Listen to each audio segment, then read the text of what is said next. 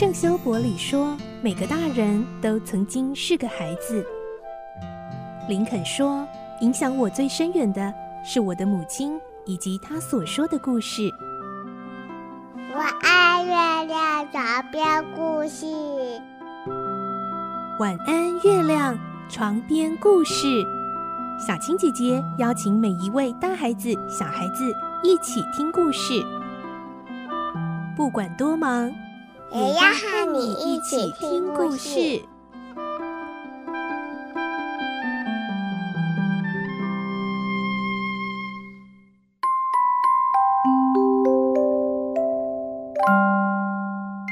晚安，欢迎你和我们一起听故事。我是小青姐姐，我们继续来听圣诞颂歌的故事。这个星期是最后结局喽，今天是十七集。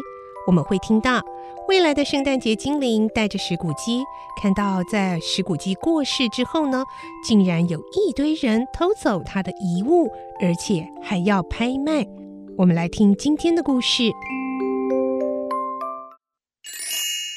圣诞颂歌十七集：凄凉的石骨鸡。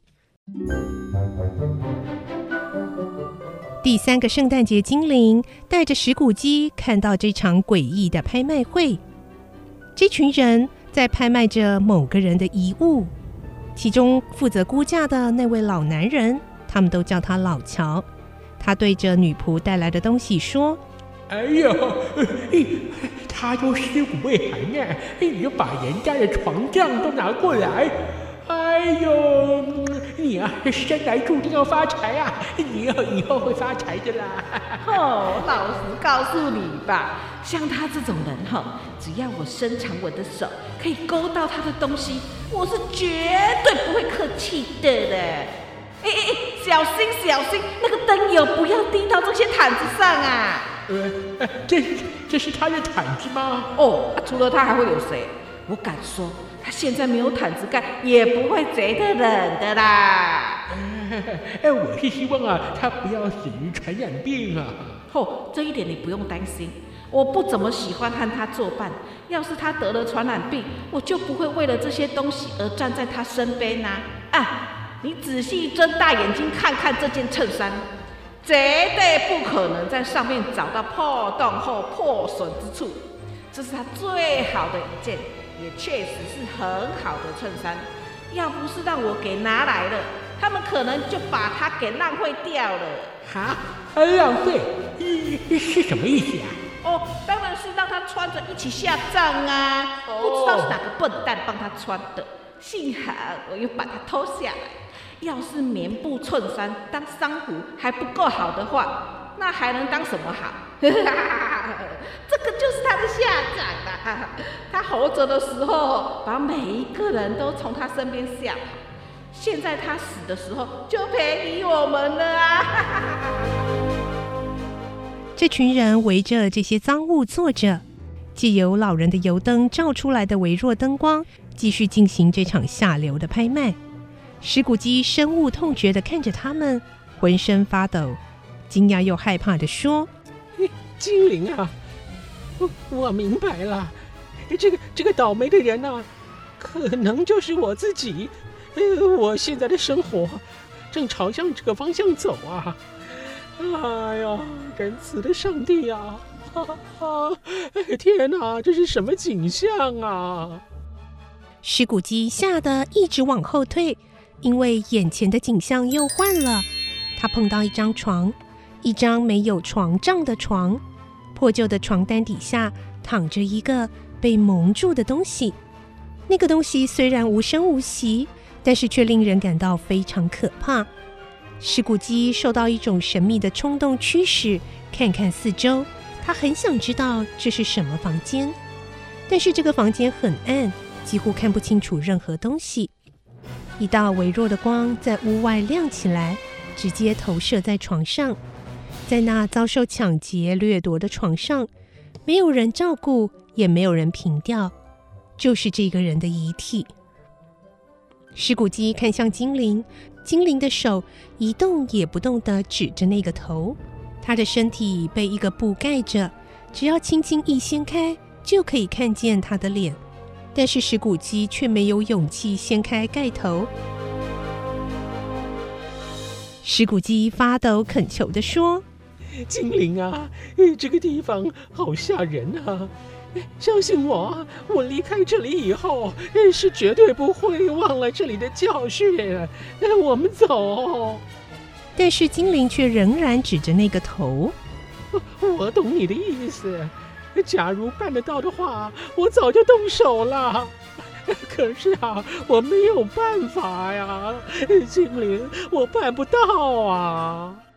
精灵似乎又看着石骨鸡，石骨鸡很痛苦的说：“ 精灵，假如城里面有人因为这个人的死亡而难过，就请你带我去看看好了，求求你啊！”精灵在石骨鸡面前展开他那像翅膀的黑色长袍。他放下来的时候，石谷鸡的眼前出现了一间沐浴在阳光下的房间，有一位妈妈和她的孩子们在里面。妈妈焦急地在房里走来走去，看看窗外，望望时钟，想做针线，但是又突然无功。终于，这个母亲听见了等候已久的敲门声，急忙跑到门边去迎接她的丈夫。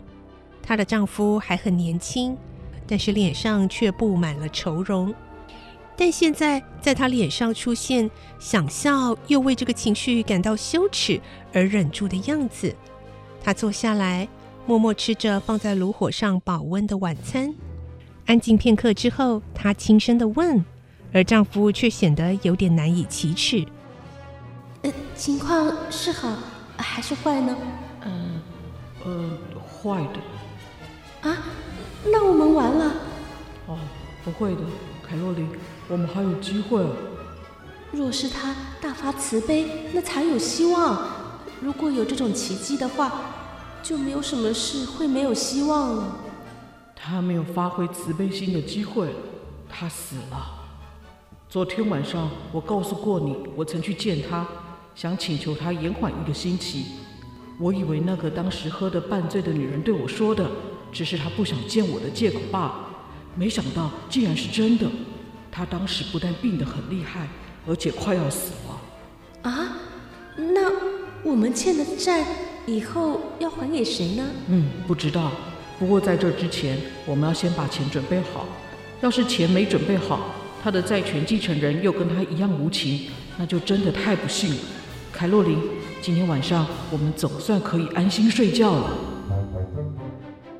他们虽然也想要有同情心，但是心里却又忍不住雀跃。孩子们安静地围着听他们不太懂的事情，脸上的表情也跟着发亮。这个人死了，却让这一家子快乐起来。精灵能给他看的唯一情感，就只有愉快。精灵，让我看看对于我死亡的怜悯吧。否则啊，我永远也忘不了刚刚离开的那个黑暗房间。精灵带领石骨鸡走过几条他以前去过的街道，石骨鸡抱着一丝希望四处张望，找寻自己的身影，却完全没有看到。不久，他们走进贫穷的书记家鲍勃克瑞奇的家里，屋里没有任何声响，连几个嬉闹的小克瑞奇也很安静。抬头看着彼得，而彼得的面前放着一本书。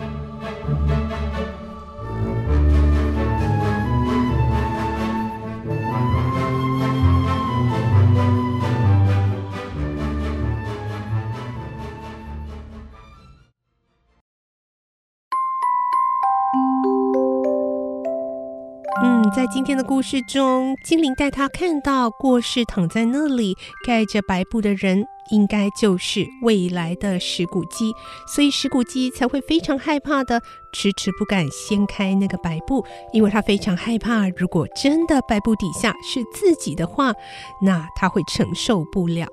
明天我们再继续来听圣诞颂歌的故事，我们会听到之前的圣诞精灵曾经带过石骨鸡看到书记一家里面有一个身体非常孱弱的小提姆，小提姆后来真的过世了。小提姆的过世会为书记一家带来什么样的影响呢？石谷基将会在圣诞精灵的带领下看到他们的情况哦。明天我们再继续来听圣诞颂歌的故事。